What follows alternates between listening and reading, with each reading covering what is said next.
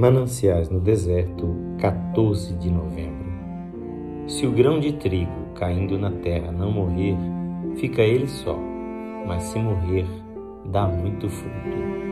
João 12, 24.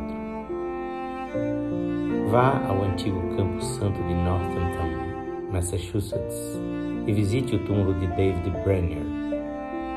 A seu lado está o de Jerusha Edwards, que ele amou mas não chegou a desposar. Quantas esperanças e expectações pela causa de Cristo desceram para o túmulo com a forma desgastada do jovem missionário. E nada ficava senão a lembrança querida e um punhado de índios convertidos. Mas o valoroso santo puritano Jonathan Edwards, pai de Jerusha, que havia esperado ter o jovem como filho, juntou num pequeno livro as memórias de Briner e o livro criou asas e voou além dos mares e iluminou a mesa de estudos de um estudante de Cambridge, Henry Martin.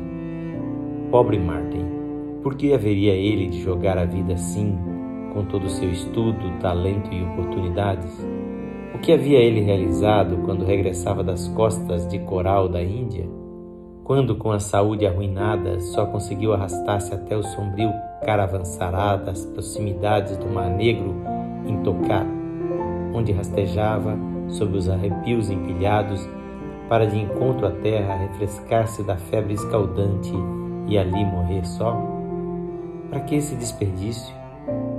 Da sepultura de Briner, que morreu tão jovem, e do túmulo isolado de Martin, brotou o nobre exército de missionários de hoje. Que o Senhor Jesus abençoe ricamente a sua vida.